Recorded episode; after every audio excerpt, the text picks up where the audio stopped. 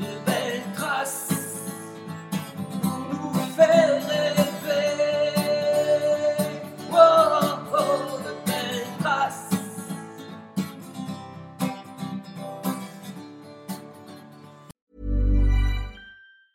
When you're ready to pop the question, the last thing you want to do is second guess the ring.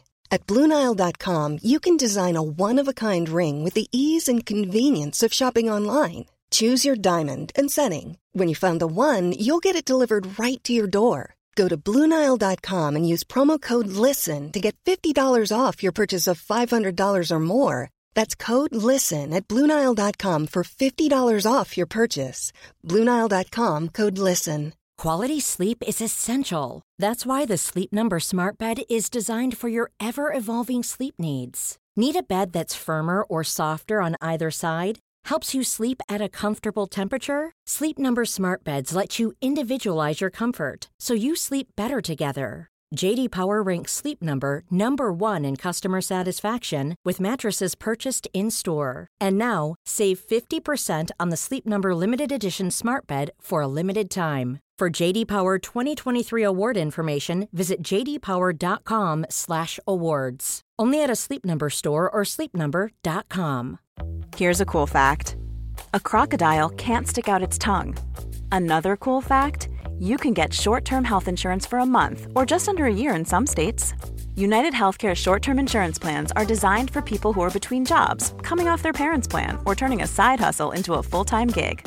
Underwritten by Golden Rule Insurance Company, they offer flexible, budget friendly coverage with access to a nationwide network of doctors and hospitals. Get more cool facts about United Healthcare short term plans at uh1.com. Bonjour à toutes et à tous. Bienvenue dans le podcast Belle Trace. Je suis Flo Masnada, skieuse et passionnée de sport. Choisir, dessiner, laisser ma trace, c'est ce qui m'a guidée pendant des années et je souhaite que cela continue. Alors j'ai pensé qu'à travers ce podcast, je pourrais donner la parole aux grands champions, mes amis, que j'ai eu la chance de côtoyer pendant des années pour qu'ils nous transmettent leurs messages, leurs valeurs, leurs belles traces quoi. Ils nous ont fait vibrer et continuent à provoquer des émotions uniques chez nous. Alors, tendez l'oreille et soyez à l'écoute de leur souffle plein d'énergie positive. Aujourd'hui, dans Belle Trace, je reçois avec un immense plaisir une championne qui a marqué, vraiment marqué le sport français. Nous avons participé aux mêmes Jeux Olympiques et je me rappelle d'une athlète très timide, je dirais même farouche, mais finalement plus à son aise entre athlètes, notamment lorsque nous avions défilé ensemble lors des JO d'Albertville en 92 lors de la cérémonie d'ouverture. Nous nous sommes recroisés sur plusieurs événements, notamment Peace and Sport à Monaco, mais elle est toujours restée très discrète. Alors je suis très impatiente d'échanger avec l'énergique et la légendaire Surya Bonali. Hello Surya, et merci de répondre à mon invitation dans Belle Trace depuis Las Vegas quand même. Oui, bonjour, coucou Florence, ça fait plaisir eh ben, de se parler. C'est vrai qu'on a beaucoup d'heures de différence, mais bon, on arrive à se connecter grâce euh, à la technologie, c'est agréable de pouvoir euh, ben, papoter et puis faire cette interview. Mm. Et j'espère que ce podcast sera euh, sympa pour tous les, toutes les audiences. Ben oui, parce qu'en fait, ce que je me disais, c'est que, tu vois, en France, ben alors maintenant, tu as pris la nationalité américaine depuis 2004, mais en France, finalement, on n'entend on, on, entend plus beaucoup parler de toi. Est-ce que c'est une volonté, d'ailleurs, d'être d'être toujours aussi discrète? Pas vraiment. Je pense que la vie a, été faite comme ça. Je veux dire, je suis partie aux États-Unis pour m'entraîner. Après, j'ai fait du spectacle. J'ai travaillé pendant de longues, longues années. Et puis, puis voilà, quand je reviens en France, bon, on parle un petit peu de moi si je fais mm. quelques petits événements comme ça euh, sur Paris ou n'importe, dans des, petites villes aussi. Mais après, je, suis, je reste toujours, je, je continue à ma, ma petite vie tranquille, faire ce que je, peux faire et ce que je veux faire avec plaisir. Et puis, ben voilà, quoi, hein, comme tout le monde, hein, il faut rester euh, les pieds sur terre. Et puis, je ne suis pas de, vraiment de loin Kardashian. Donc, euh, pas besoin de parler de moi tous les jours à la télé ou, juste sur les réseaux sociaux. Quoi. Mm. Ouais, alors, alors justement, euh, tu es, parti euh, aux États-Unis suite à, à, ta carrière pro. Enfin, non, pendant ta carrière pro, tu étais déjà aux États-Unis. Euh, pourquoi être parti là-bas? Notamment, maintenant, tu es installé à Las Vegas, mais pourquoi t'installer là-bas? Mais en fait, euh, j'ai eu la chance d'avoir euh, des contrats aux États-Unis pour le travail, plutôt pratiquement professionnel, mais je faisais encore la compétition d'ailleurs. Mais j'ai eu des contrats extraordinaires aux États-Unis où je pouvais faire des spectacles et des tournées euh, dans tous les États-Unis. Ça s'appelait la tournée des Champions on Ice avec Tom Collins. Et donc, c'était une compagnie très, très réputée dans le monde du patinage. Et quand j'ai pu, j'ai tout fait pour y rester. Et donc, je suis restée 15 ans, un contrat exceptionnel. Mais c'est vrai qu'après, quand on, part comme ça loin de son pays, c'est assez difficile de, revenir.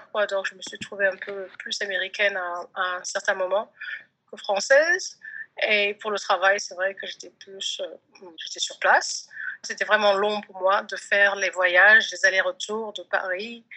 C'est vrai qu'aux États-Unis, enfin, lors de cette tournée, euh, ce qui a marqué aussi le, monde, c'était c'est ce fameux, on va, je vais en parler tout de suite, hein, ce fameux salto arrière sur glace que tu as été la première à faire et euh, qui, qui a marqué vraiment ta carrière. Comment tu as décidé de faire cette, cette première acrobatie quand tu étais toute jeune, j'imagine? Oui, c'est exact. Oui, j'avais 12 euh, ans quand euh, j'ai fait mon premier ah salto sur glace. Bien sûr, il était sur deux pieds, c'était vraiment l'original, le simple euh, backflip ou le salto. Et puis, au fur et à mesure, les années sont passées, j'ai essayé de, de m'améliorer, quelque chose un peu plus compliqué. Et je me suis retrouvée à, inventer le, le, Bonani qui s'appelle maintenant, euh, qui a mon nom, car euh, je suis toujours la seule à, le faire, donc c'est super. Quoi. Et c'est vrai que ça m'a pris des années et je l'ai gardé dans ma valise, emporté dans tous les spectacles, partout où j'allais dans le monde entier, j'avais mon petit salto qui m'attendait et là pour vraiment euh, faire plaisir au public surtout. Oui, c'est un, un, vrai show et puis ça, ça a cassé les codes du, du monde du patinage à, à, l'époque en tout cas. C'est vrai que c'était un événement pas vraiment apprécié en compétition, mais c'est vrai que pour les spectacles et les shows, c'était vraiment l'élément qui faisait que le public était fou et complètement euh, ben, fan du coup de moi. Et puis euh, c'était vraiment quelque chose que les gens recherchaient et voulaient voir parce que c'était assez euh, vraiment original, on pourrait dire. Et ça a plu vraiment dans le monde entier. Et est-ce que toi aussi, c'était pas un, pied de nez à cette ces règles très codifiées justement dans, le patinage qui, euh, où tu démarquais et c'était ta marque aussi. Et d'ailleurs, tu pars un peu euh, sur, ce, sur cette figure euh, du, du, monde, du monde amateur avant d'aller vraiment sur le monde professionnel, je crois. Oui, effectivement, c'est vrai que ce backflip est resté vraiment collé et associé avec mon nom car je l'ai fait souvent en spectacle et la dernière compétition amateur, mm. j'ai effectivement, je l'ai fait aux Jeux Olympiques à Nagano et ça a été du coup, ça a fait boule de neige quoi. Au début, c'était un peu malvenu, mais c'est vrai que les années sont passées, que les gens n'ont pas oublié ce, geste, n'ont pas oublié cette image avec ce salto euh, sur la glace des Jeux Olympiques, parce que c'était jamais fait et ça s'est toujours pas fait. Et c'est vrai que les gens, au jour d'aujourd'hui, m'en reparlent pratiquement quasiment tous les jours. Quoi. Donc ça a vraiment fait un impact euh, incroyable dans le monde du patinage. Et, comment tu analysais cette, euh, ce sport à jugement très, euh, très classique, avec, avec des influences par pays, des influences politiques, où tu as subi finalement tout ça pendant ta carrière? Comment tu le vivais en tant que, que jeune patineuse? Bien, quand j'étais jeune, je pensais juste à m'entraîner, faire mon travail. Après, quand c'était fini, j'ai arrêté et puis voilà, je me reposais, je me et hop, la journée recommençait le lendemain. Euh, je pense que quand on est athlète, qu'on est vraiment dedans, on pense à rien d'autre. On s'entraîne, on essaye de, progresser petit à petit, de se renforcer pour être plus fort pour le jour J. Le jour des compétitions, c'est le plus important, sachant que si c'est les Jeux Olympiques, on a 4 ans, voire 2 ans absolument à fond pour pouvoir arriver à, ce but. Sinon, bah, quand on est en patinage, les championnats du monde, c'est toutes les années. Donc, on essaie vraiment d'être en forme chaque année. Après, c'est vrai que la, politique est un peu compliquée. C'est vrai que le patinage est un peu vieux jeu. Les gens ont des, des façons de voir différentes, malheureusement. Et euh, les gens n'ont pas souvent l'esprit ouvert. Enfin, c'était surtout dans le temps. Maintenant, je ne sais pas si vraiment ça a changé énormément. Mais je pense que tu as, tu as vraiment cassé les codes et c'est vrai que tu as subi aussi euh, certainement, comme tu disais, les, les esprits euh, fermés en étant la, patineuse de couleur de peau qui choquait un peu euh, avec, avec ta différence. quoi. Et tu l'as vraiment subi, mais tu as été aussi une pionnière et tu as ouvert des portes et des voies pour, pour d'autres. Oui, tout à fait. Je pense pour la nouvelle génération, je pense ça a permis bah, que ce soit un peu plus facile pour la nouvelle génération, c'est sûr. Pour moi, ça a été difficile parce que j'étais une des premières, à mis à euh, Debbie Thomas, qui était la seule patineur américaine, une des seules qui avait pu aller jusqu'aux Jeux Olympiques. Et c'est vrai que, oui, on, a été définitivement les pionnières au monde, euh, au niveau olympique. Quoi. Et je pense que maintenant, c'est un peu plus facile pour la nouvelle génération, les, petites blacks qui veulent patiner ou même les gens de couleur parce qu'ils se disent si on, y est arrivé, c'est possible pour eux. C'est bien de pouvoir avancer et d'aider la nouvelle génération. Et, toi, j'imagine que justement pour, euh, pour te faire accepter en tout cas pour gagner, tu devais faire toujours plus en fait. Tu faisais beaucoup plus de sauts, beaucoup plus de choses. euh, moi, j'ai regardé il y a pas longtemps le, document sur Netflix euh, qui t'est consacré et on voit que voilà, tu es obligé d'en faire euh, deux fois plus quoi pour pour jouer les médailles quoi. Et, d'ailleurs, jamais on a voulu te, décerner finalement la médaille d'or, je pense, au, une médaille au jeu ou au championnat du monde. Et c'est certainement à cause de ça. Oui, je pense que ça a joué un, un, rôle très important dans ma carrière. Malheureusement, on ne peut pas défaire, on ne peut rien faire. C'est juste des regrets où on aurait pu, ou ça aurait pu changer quelque chose. Si j'avais été blanche sûre, mmh. ou si j'étais née aux États-Unis et eu le drapeau américain derrière moi pour me supporter. Mmh. Parce que c'est vrai que au patinage, quand on est américain ou japonais ou russe, tout de suite, on a des meilleures notes, on a une meilleure réputation voilà, donc les juges le savent, ils savent que quand on vient de France, c'est un peu plus difficile. Il faut se battre bien plus, il faut se faire reconnaître, il faut se faire remarquer. Et voilà, il y a plusieurs façons de se faire remarquer. Et dans le temps, ben, c'est sûr qu'avec ma couleur, c'était évident qu'il y avait quelque chose de différent. Après, c'était parce que ma mère était mon prof à la fois, et qui était ma prof et ma mère. Et en plus, c'était pas vraiment ma mère parce que elle m'a adoptée. Donc voilà, plein de choses qui fait que les gens disaient waouh, c'est intriguant quoi. Et donc il fallait toujours que je sois vraiment au meilleur de ma forme ou être à plus 120% pour pouvoir juste accéder aux, aux premières marches du podium. Oui, ça devait vraiment pas être, pas être simple. Alors, tu parlais des rapports avec ta mère, entraîneur. Comment ça se passait? Parce qu'elle avait euh, la réputation d'être très difficile, mais toi, tu avais une relation euh, très très forte, même si, comme tu l'as dit, tu as été adoptée. Mais justement, euh, peut-être que c'était aussi un lien, un lien pas plus fort, parce qu'on ne va pas juger les liens plus ou moins forts, mais en tout cas, un lien, un lien très fort. Ma mère était une passionnée de patinage, passionnée de sport surtout pas seulement le patinage, mais vraiment tous les sports. Et euh, elle voulait vraiment se donner à 100% pour moi. Et puis elle faisait tout. Son intérêt, c'était que sa fille soit fasse le meilleur d'elle-même. De, elle avait le pouvoir de, donner tout ça, pas financièrement parce qu'on n'avait pas d'argent quand j'étais petite, mais juste parce qu'elle savait qu'elle avait de l'expérience, elle pouvait m'amener dans des patinoires ou dans des gymnases ou dans des salles de danse et elle faisait tout pour que voilà que j'ai à la fois une vie euh, agréable et à la fois que je me batte à 100% et pourquoi pas être championne. Mais c'était pas l'intérêt d'être champion numéro un. Je pense que c'était juste euh, le plaisir de faire du sport et dire bah, tiens oui elle est forte. Et puis, voilà quoi. Et euh, la relation que j'avais avec ma mère c'était sur glace c'était mon prof et en dehors c'était ma mère. Et après en dehors de ça à la maison c'était aussi ma couturière elle avait plusieurs images, elle avait plusieurs, elle était multi, euh, multitask, -hmm. elle était capable de faire plein de choses à la fois. Et à la fois, c'est vrai que ça énervait beaucoup de personnes, car en fait, euh, elle avait le rôle de couturière, donc du coup, euh, j'avais pas besoin de, de, commander une robe à quelqu'un, une couturière euh, étrangère, parce que bah, ma mère était capable de les faire.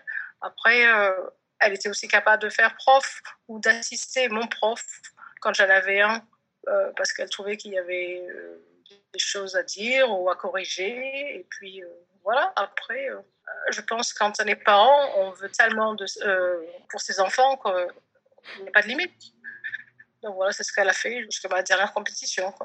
Et je me rappelle de, des Jeux Olympiques d'Albertville où, même ton entraîneur de l'époque, juste avant l'entrée sur glace, interdit à ta maman d'être sur le bord de la patinoire parce que il y a un, désaccord sur le fait de placer euh, un quadruple saut ou, euh, pas, mais c'est euh, psychologiquement, ça a dû être très très dur d'enlever. Enfin, j'ai un peu du mal à comprendre comment comment on a pu t'imposer ça, quoi. Enfin, toi, toi, tu l'as subi, mais mais en tant qu'athlète, quand on sait l'importance du bord de la glace ou du bord de la piste, je trouve que c'était psychologiquement, ça a dû être hyper violent. Euh, oui, tu le dis bien, oui, c'est vrai que les surprises de dernière minute, c'est jamais euh, agréable. Quoi. Je veux dire, je pense que c'était quelque chose qui n'était pas prévu. Et surtout, on s'est préparé pendant de longs mois en faisant le même mouvement. C'est un peu comme vous en ski. Vous, Mm. faites- vous connaissez votre descente, mouvements spéciaux à faire à certains endroits. Moi, c'est pareil en patinage. Bon, quand on fait un programme libre, normalement, on le répète maintes et maintes fois. On sent qu'à ce moment-là, il faut faire attention. C'est souvent à cet endroit qu'on fait une erreur, donc il faut faire plus attention. On, gagne de, l'expérience mentale et physique à la fois pour pouvoir être capable le jour de la compétition normalement d'être pratiquement parfait. C'est jamais parfait, mais il y a toujours quelque chose qui manque. Mais quand même, c'est quand on arrive aux Jeux Olympiques, c'est souvent le, top, top, top de notre forme, ou sinon euh, d'une carrière, parce que souvent, voilà, c'est on peut pas aller plus haut et on sait qu'on s'est entraîné autant de temps.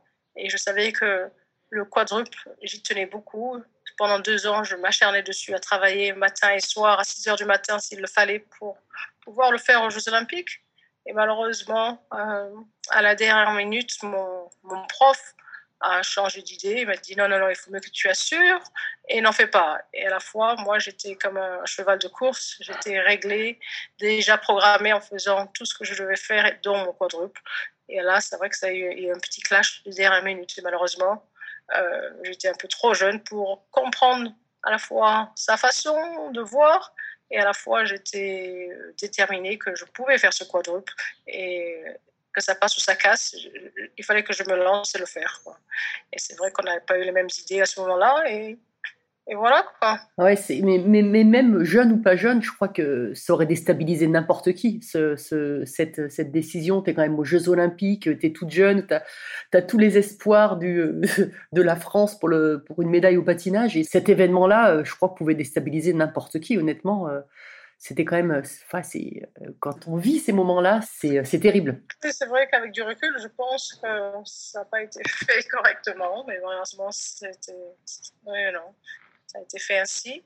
On aurait dû souvent avoir un plan B. Et malheureusement, j'ai jamais aussi de plan B. On se dit, voilà, il y a seulement une façon de faire, et puis voilà. Euh, pour s'entraîner, pour gérer les entraînements et la préparation avant les Jeux Olympiques. Et malheureusement, bah, comme on dit, on apprend avec l'expérience et euh, on apprend de ses erreurs. Et malheureusement, à ce moment-là, bah, tout a cassé, tout a, tout a été chamboulé au dernier moment et psychologiquement, j'ai pas tenu aussi. Mais bon, c'est passé, heureusement que c'était bien derrière moi et je suis contente que, voilà, quoi. À la fois, c'était pas une catastrophe, mais c'est vrai que c'était euh, à la fois décevant euh. Ah oui, c'est sûr. Et, justement, tu disais, on apprend de ses erreurs. Et qu'est-ce que tu as changé après pour la suite de ta carrière? Parce qu'après, euh, l'année, enfin, les années d'après, tu fais quand même encore des, des- des- tu gagnes encore des titres européens, euh, des médailles mondiales. euh, c'est, qu'est-ce que tu as changé? Et est-ce que tu avais une routine avant de rentrer sur la, sur la glace? Est-ce que tu avais une routine particulière sur les 5-10 minutes avant? Transporte-nous, qu'est-ce que tu faisais à ce moment-là?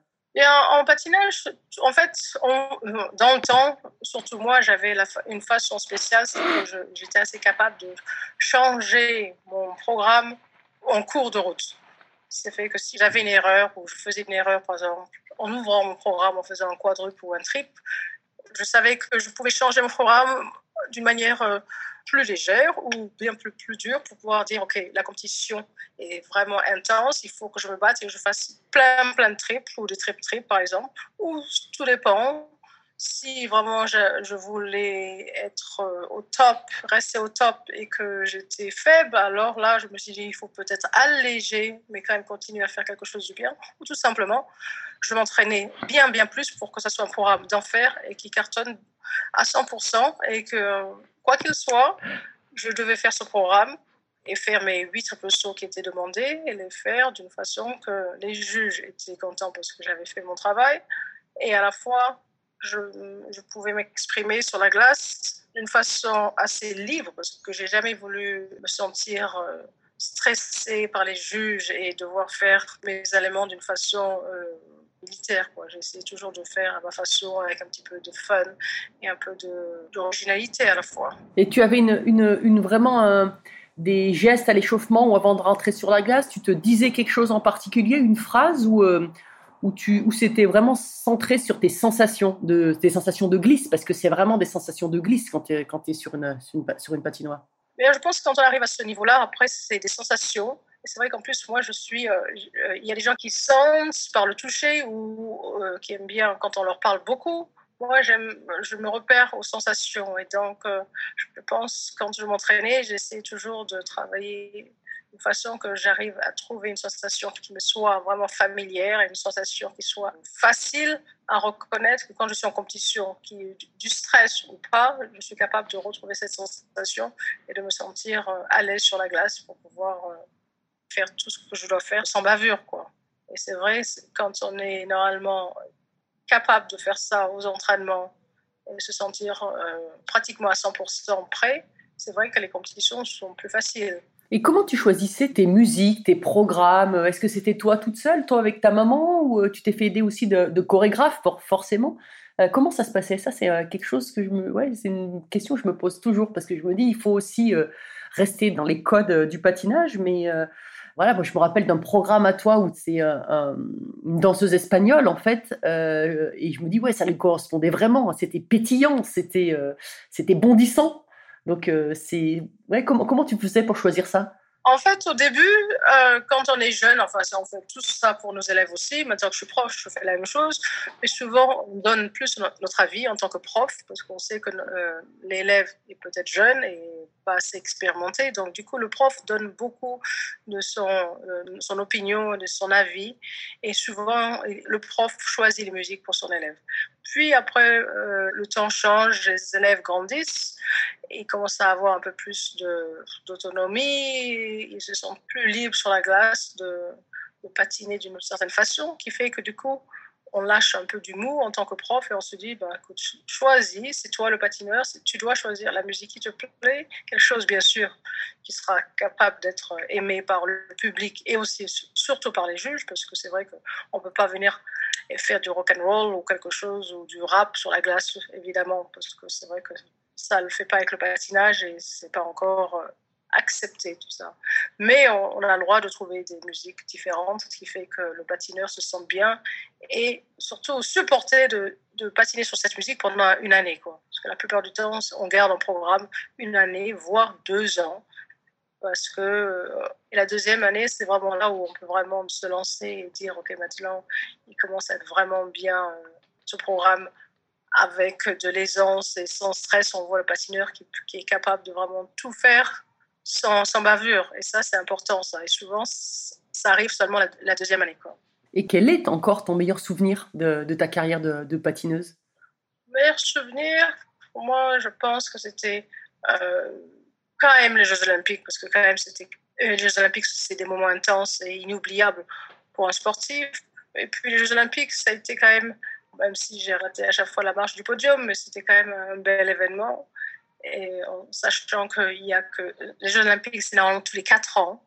Hmm. exceptionnellement, c'était deux ans entre Albertville et les Lameurs, mais normalement, c'est tous les quatre ans. Donc, tu sais que tu n'as pas beaucoup de temps. Tu as une chance sur quatre ans de pouvoir euh, faire les Jeux Olympiques. Donc, c'est quelque chose d'assez sympa et à la fois stressant parce que tu ne peux pas rater cette chance-là. Donc, euh, voilà quoi. Donc, je pense que c'est À était euh, de bons souvenirs, mais bon, bien sûr, j'ai raté la marche. Et Albertville, c'était quand même un moment extraordinaire parce que c'était en France, parce que patiner et faire les Jeux Olympiques dans son propre pays, c'est très, très, très rare. Et j'ai eu la chance, on a, comme toi, on a eu la chance de le faire et de pouvoir faire la compétition dans, notre propre pays. Quoi. Donc à la fois, ça donne beaucoup de stress, sachant que tout le pays est euh, avec nous et nous supporte et deviennent fans de nous à 100%. Mais à la fois, ça donne beaucoup de stress aussi. Et c'est dur de faire la différence dans le, le stress euh, de la fédération, le stress parce que eh ben, on ne veut pas être trop nul et rendre rendre une mauvaise image du sport français au niveau mondial.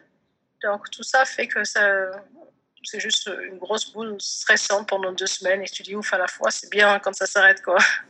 Et comment tu gérais ce stress? Est-ce que tu avais une, technique particulière? Est-ce qu'à un moment tu as fait appel à, un préparateur mental ou, jamais où tu l'as géré comme ça euh, toi-même ou avec peut-être avec ta maman d'ailleurs hein, aussi? Euh, gérer, bah écoute, j'ai jamais utilisé de préparateur mental. Ma mère était là pour à la fois me conseiller et à la fois, euh, bon, bien sûr, comme tout le monde, comme tout sportif de haut niveau, je pense qu'on a tous, on tous passé par là pour lire des livres de sophrologie, des livres pour euh, de préparation mentale, des livres qui font que comment être positif, comment, oui, comment gérer le stress, le truc comme ça après, voilà quoi. Après, quand c'est les médias qui, qui, marquent dans les journaux, elle va être championne, elle va être championne, elle va être championne, à la fin, c'est fatigant quoi. Même si c'est agréable de savoir que les gens sont là derrière nous à nous supporter, euh, ça déconcentre à la fois un petit peu. Après, voilà, c'est pareil pour tous les champions quand il y a une compétition dans le, dans le pays. Oui, mais c'est sûr qu'en plus, là, à ce moment-là, faire appel à des, à cette époque-là, je, je, connais très bien, faire appel à des préparateurs mentaux, c'était, euh, c'était pas aussi facile qu'aujourd'hui euh, où euh, voilà où, ça, où, c'est plus commun, c'est plus accepté. Et tu parlais de livres. Est-ce que tu as des, des livres particuliers qui t'ont qui t'ont marqué dans ta carrière ou encore aujourd'hui hein, d'ailleurs, hein, pas forcément à l'époque, mais euh, quels sont les livres qui t'ont inspiré? J'ai lu pas mal de livres, à la fois c'est comme c'est marrant parce que j'en parlais il y a quelques, quelques semaines, à la fois c'est comme un passage où à la fois qui était agréable et qui donnait beaucoup d'adrénaline, mais à la fois quand j'ai arrêté, c'est comme euh, une porte qui s'est fermée et j'ai jamais voulu vraiment ouvrir. C'était comme quelque chose qui était derrière moi et tout ça, c'est comme presque pas oublié, mais à la fois comme quelque chose que j'ai jamais voulu vraiment reparler ou repenser parce que c'est vrai que c'était stressant. À la fois, je dis waouh. Maintenant que je suis prof, je, me suis dit oh là là, qu'est-ce que j'ai, comment ça a été dur dans notre génération de faire plein de choses parce que ben, on n'avait pas les social media, on n'avait pas toutes les aides que maintenant la nouvelle génération peut obtenir. On n'avait pas, de masseur ou quand tu disais tu te fais masser, tout le monde te regarde de façon bizarre. Maintenant, tous les athlètes ont un masseur euh, voilà, à côté de la patinoire ou, ou qui fait du pilates parce que c'est important de faire du pilates euh, pour s'entraîner, pour la flexibilité, pour, pour n'importe quoi que nous, dans le temps, on disait, bon, bah, écoute, tu dois être euh, souple, donc tu te mets en grand écart, tu restes pendant 10 minutes de chaque côté et c'est bon, quoi. Et que maintenant, tu peux faire des séances de pilates pendant 6 mois et un an et avoir le même résultat que quelqu'un qui, était là à t'écraser la, jambe pour pouvoir faire un grand écart et, ou, pour être plus souple. Tous les trucs comme ça fait que notre génération a été vraiment bien plus difficile. Et euh, c'était un peu archaïque à la fois, on est tous y arrivés. Toi, tu as été championne, voilà. Quoi. Mais après, c'est vrai que la nouvelle génération a maintenant plus d'aisance et a tout prêt à, être utilisé, quoi. C'est sûr. Et comment tu euh, aujourd'hui donc tu, tu transmets à, des jeunes, euh, tu entraînes des jeunes patineuses. Est-ce que pour toi c'était une évidence que tu allais euh, décider cette carrière, que tu allais transmettre, que tu allais devenir coach quand tu étais quand tu étais plus jeune? Bien, quand j'étais jeune en fait, euh, je regardais mes profs, surtout quand j'étais ado. mes profs, je me disais, oh là là, c'est mes profs, alors ils sont peut-être sympas, mais euh, je les envie, les envie pas. Hein. Je n'ai pas envie d'être comme eux. Parce que, oui, parce que la génération fait que dans le temps, les profs criaient beaucoup. Les temps ont changé les profs avaient un, travail difficile. Même au jour d'aujourd'hui, je suis prof et c'est vrai que c'est vraiment difficile d'entraîner. Et donc, je disais, je, ne souhaite pas faire ce boulot parce que voilà, c'est trop difficile et euh, j'ai envie de juste d'être patineuse. Et puis après, euh, quand j'arrête, si, je devais arrêter, j'aurais fait un autre métier, mais surtout pas prof. Et c'est marrant que 30 ans après, je me retrouve derrière la barrière et entraîner mes élèves. Quoi. Et puis en fait, je vois que j'aime bien entraîner, j'aime bien rester à côté de mes élèves et j'aime euh, transférer mon savoir à la nouvelle génération en espérant que peut-être une jeune ou un, ou un garçon peut-être un jour sera capable de, de devenir peut-être champion, de faire quelque chose de, avec son sport et de, de s'éclater et, et, se dire que voilà, quoi, ben, il a eu des cours il a été entraîné par, par Surya et du coup, ça a été sympa. Quoi. Il a passé une bonne partie de sa vie à, à la patinoire et c'est vrai qu'à la fois, chaque prof laisse des images à vie à, ses élèves. Donc, dans ce cas-là, laissons une bonne image positive. C'est ce que j'essaie de faire chaque jour pour que, voilà, quoi, pour euh, que mes élèves me haïssent pas et que trouvent que. non, parce que c'est vrai, souvent on se dit, oh là là, mon prof, il était vraiment mm. nul. Et puis, ben, j'espère que moi, ben, je ne serai pas comme ça et je, je serai capable d'être une prof à la fois cool et à la fois qui sait donner vraiment le, la technique exacte pour qu'il progresse rapidement et qu'il soit content à la fin de la journée. Oui, elle est loin, la toute petite fille euh, qui a passé son enfance à, à faire du sport aussi, mais dans une bergerie euh, sur les hauteurs de Nice. Hein. Je crois que c'était euh, c'était loin de Las Vegas, tout ça finalement. Ah oui, tout à fait. C'est vrai que c'était le bon du temps. Et j'ai eu la chance de pouvoir vivre une vie comme ça au moins 11 ans, parce que c'est vrai pas donné à tout le monde.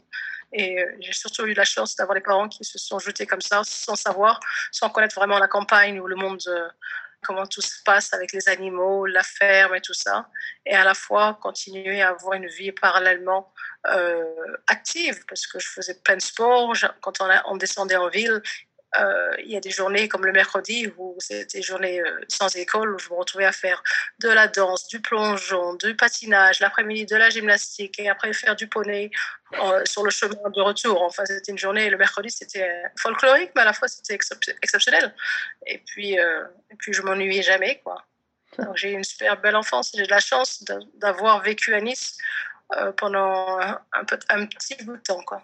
C'est excellent. Et euh, tu restes aussi toujours proche de la nature, peu. Je crois que à Los, euh, Angeles, à Las Vegas, pardon, tu essayes de, tu as ton, petit jardin, même si c'est compliqué avec euh, avec la chaleur, mais voilà, tu as ton petit jardin. Tu, surveilles aussi ton, ton alimentation, hein, il me semble. Oui, c'est vrai. Bah, quand on a été à la campagne, on a eu l'habitude d'être au bon air, dans une ferme, tout ça, je pense qu'après, ça, à vie, ça, ça, reste en soi quelque chose. Et pour moi, c'est vrai que c'était important de la nature et j'essaie toujours de, de reprendre l'air et de me de m'oxygéner et d'essayer de prendre du temps à l'extérieur, parce que c'est vrai qu'en tant que patineur, on est vraiment enfermé pendant de longues, longues heures dans des patinoires, et quand on fait des spectacles, ça m'est arrivé des fois de, de rester de matin à 11h du matin jusqu'à 11h du soir dans une arena, parce que le week-end, des fois, on fait des, des spectacles, c'est trois spectacles par jour, et du coup, on est bloqué dans une, dans une grosse bulle, et on n'en sort pas, et donc c'est vrai que c'est agréable quand on fait plus de spectacles, ou on fait euh, on a enfin une vie normale, pouvoir vivre un peu à, la campagne ou dans la nature avec des arbres et s'occuper de, euh, du jardin. Je pense que ça, euh, c'est vivifiant et ça, ça change le mental aussi, d'être plus proche de la nature. Et je, je, ne sais pas si on te l'a déjà dit, mais moi je trouve qu'il y a d'incroyables similitudes avec Simone Biles. Euh, voilà, une championne américaine au niveau déjà de, la, de vos physiques, voilà, des, des petites athlètes au niveau de la taille, hein, je parle, parce qu'au niveau du palmarès, c'est énorme, hyper athlétiques, euh, qui prennent la parole sur des sujets. Euh, et en réfléchissant au jour, je me dis, tiens, bah, même Simone Biles, c'est Surya Bonali, c'est les mêmes initiales.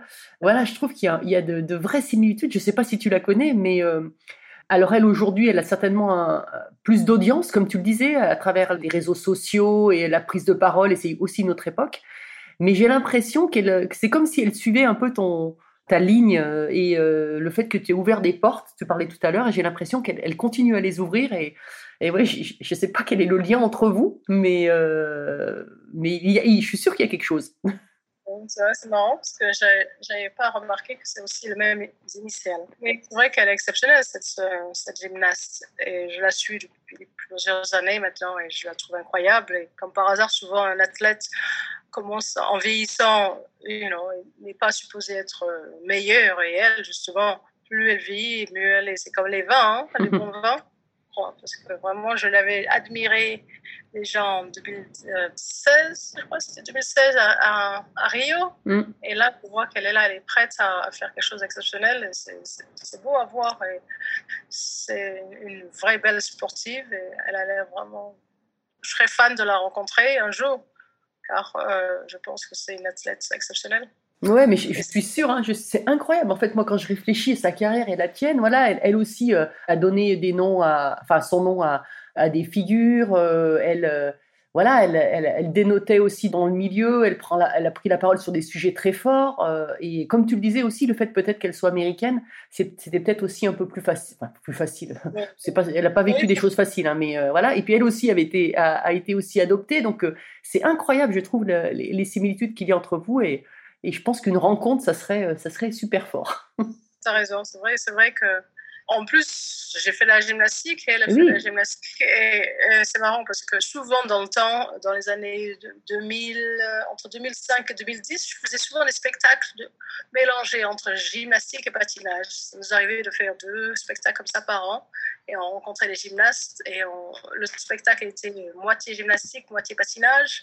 Et euh, c'était agréable de, enfin, de- d'échanger des mots des- et échanger nos sports un peu et enfin d'être dans la même dans le même euh, la même arena quoi parce que si on, on va pas aux Jeux Olympiques on ne rencontre pas les sportifs comme ça euh, de tout bord quoi parce que le patinage c'est très famille mais très ça reste petit et clos la gymnastique peut-être c'est peut-être plus ouvert mais quand même il reste en famille. Et là les Jeux Olympiques c'est vraiment l'occasion de rencontrer et de faire un vrai pot pourri un medley de plein, plein de sports et d'avoir l'occasion de rencontrer plein de sportifs. Mais justement, quel- que- quel, euh, est-ce qu'il y a des sportifs dans ta carrière ou encore au- ou aujourd'hui d'ailleurs hein, qui t'inspirent? Qui m'inspire aujourd'hui, euh, aujourd'hui, ben, Simone Biles, c'est sûr que c'est la, la- la bête euh, incroyable de, de la gymnastique. Après, euh, j'étais fan de dans le temps Carl Lewis, euh, Florence Griffith Joyner, c'était vraiment une athlète incroyable. Que je suivais à chaque Jeux Olympiques et puis les images, leurs photos, ils avaient quelque chose qui est toujours plu en tant qu'athlète? Où on a bien sûr Marie-Josée Pérec, qui était incroyable aussi euh, dans ces années euh, quand elle courait et qu'elle est devenue championne olympique. En tant que Française. Mais sinon, euh, j'ai pas mal de, Je suis fan de, de patineurs qui sont euh, étrangers, comme Brian Boitano, qui était champion olympique en 88 à Caligari, ou euh, un athlète un peu plus âgé, mais vraiment très très bon et, et qui a une, bonne, une belle âme, c'est Scott Hamilton, maintenant qui est devenu commentateur aussi, mais vraiment qui est un vrai bon champion et à la fois un, un- un speaker incroyable parce qu'il a une vie euh, pas comme les autres. Et à la fois il est devenu champion et maintenant c'est une des personnes les plus connues de, sportives les plus connues aux États-Unis. Donc ça fait c'est c'est agréable de vous rencontrer des gens comme ça et puis d'être fan d'eux depuis longtemps. Ça donne beaucoup de d'inspiration. Alors, on arrive à la, pas loin de la fin du podcast. J'ai encore eu une ou deux questions. Euh, Est-ce que tu as un motto ou une, une sorte de devise dans la vie qui te, qui, qui te guide? Je- bah, déjà, j'essaie de vivre l'instant présent. J'essaie pas trop de me pencher euh, vers le futur parce que voilà, je me dis toujours, on ne sait pas qu'est-ce qu'il y a demain. Hier, bah, il, faut, euh, il faut oublier. Je me dis toujours, bon, maintenant, le passé, c'est le passé. Et euh, il faut voir de l'avant. Mais après, c'est- pas tout le temps facile de, de suivre cette façon de voir parce que c'est vrai qu'il y a des moments, des fois, il y a des hauts et des bas. Il y a des moments où on est triste ou des moments où tu sens que la vie passe d'une façon où la vie fait que tu trouves que c'est injuste. Et quand c'est comme ça, je pense qu'on est moins positif, malheureusement. Mais j'essaie, depuis que je suis gamine, de dire, OK, euh, de vraiment vivre l'instant présent. Et j'essaie de le faire le plus possible. C'est vrai que ça, ça me fait garder euh, à la fois les pieds sur terre et à la fois me sentir euh, moi et rester souriant regarder de l'avant, dire tous ces projets, je pourrais faire ci, j'ai fait ça, j'ai hâte d'être en 2022 ou machin. Euh, des fois, je me dis, bon, c'est- c'est encore loin. Et puis voilà, réfléchis pas trop, quoi. Reste aujourd'hui, on sait jamais. S'il faut demain un accident de voiture, peut-être que 2022 ou 2023, je serai pas là ou quelque chose. Donc j'essaie vraiment de vivre vraiment aujourd'hui, le jour le jour, et de rester positive. Et puis euh, le patinage m'a donné beaucoup de une façon de me battre et à la fois d'être euh, toujours euh, euh, motivée pour continuer, même si ça va pas, je tombe, je me relève jusqu'à ce que j'arrive et que je ne tombe plus. Quoi. Donc, j'ai toujours essayé de faire ça pour ma carrière pro- professionnelle. Et puis, bon, j'essaye aussi de le faire pour ma vie privée, mais c'est un peu plus difficile parce que, voilà, parce que souvent, on est fort dans sa vie professionnelle, on n'est pas suffisamment fort dans sa vie privée. Et donc, voilà, j'essaie de, de garder euh, cette façon de voir, quoi. Et du coup, est-ce que toi, tu as encore, euh, enfin forcément, est-ce que tu as encore des rêves ou, euh, ou des choses à, à- à accomplir? Enfin, j'imagine que tu en as un petit peu, mais puisque tu es tellement dans le présent, est-ce que tu, euh, est-ce que quelles sont les choses que tu as encore envie de, de faire, de réaliser? J'ai du mal à, à me projeter Ouais. vers le futur. Mm. Souvent, les plein de gens me disent Qu'est-ce que tu penses? Est-ce que tu peux dire dans 20 ans comment tu seras? Or là, je suis incapable. Qu'est-ce que tu veux faire dans 20 ans? Je n'arrive pas. Et c'est bizarre. et j'ai- j'ai- plusieurs fois, des fois le soir avant de me coucher, où j'essaie de réfléchir à cette question. Et je suis vraiment à la fois, je ne sais pas si c'est bien ou pas bien, mais euh, je n'arrive pas à me projeter si loin. Mais euh, j'essaye quand même de, de dire que, euh, avec du recul, que j'ai eu une vie quand même exceptionnelle. Et même si j'ai pas accédé à la première marche de, plusieurs podiums, j'ai quand même une vie euh, vraiment euh, belle. Et euh, je pense qu'il y a plein de personnes qui auraient rêvé avoir juste un centième de, ce que j'ai eu. Donc, même si j'ai pas la médaille d'or aux Jeux Olympiques, je suis quand même contente d'avoir fait tout ce que j'ai fait et vécu des moments incroyables. Les Jeux Olympiques, voyager à travers le monde.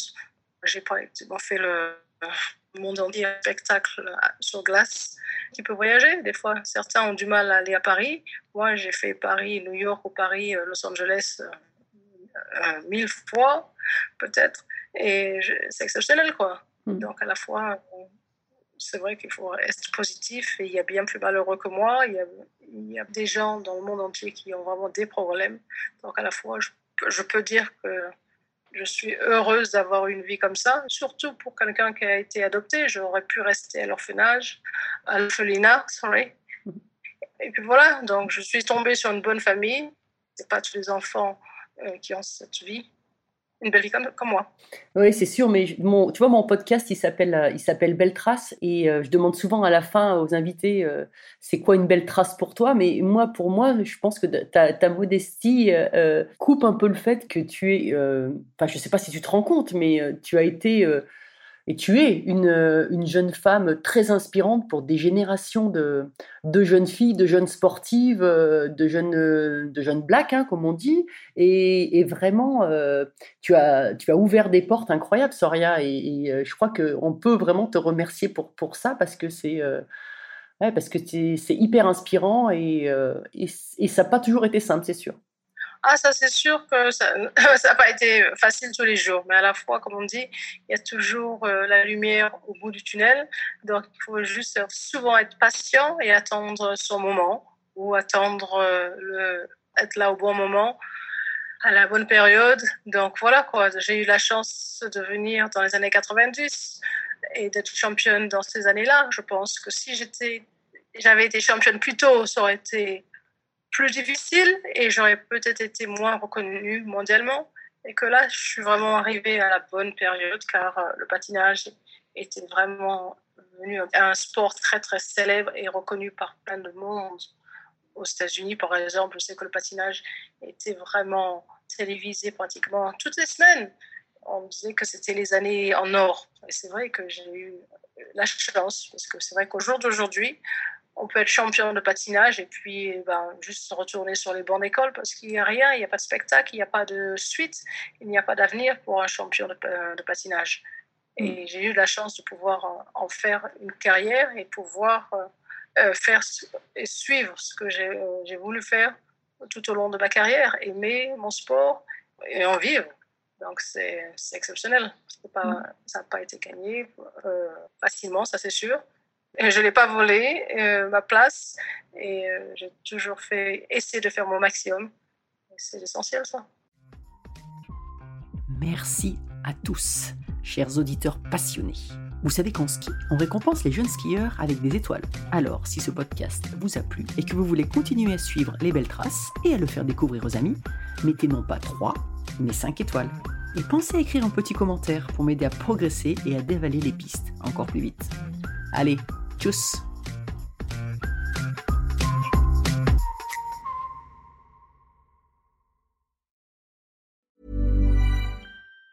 Even on a budget, quality is non-negotiable. That's why Quince is the place to score high-end essentials at 50 to 80% less than similar brands. Get your hands on buttery soft cashmere sweaters from just 60 bucks, Italian leather jackets, and so much more. And the best part about Quince, they exclusively partner with factories committed to safe, ethical, and responsible manufacturing. Elevate your style without the elevated price tag with Quince. Go to quince.com slash upgrade for free shipping and 365-day returns.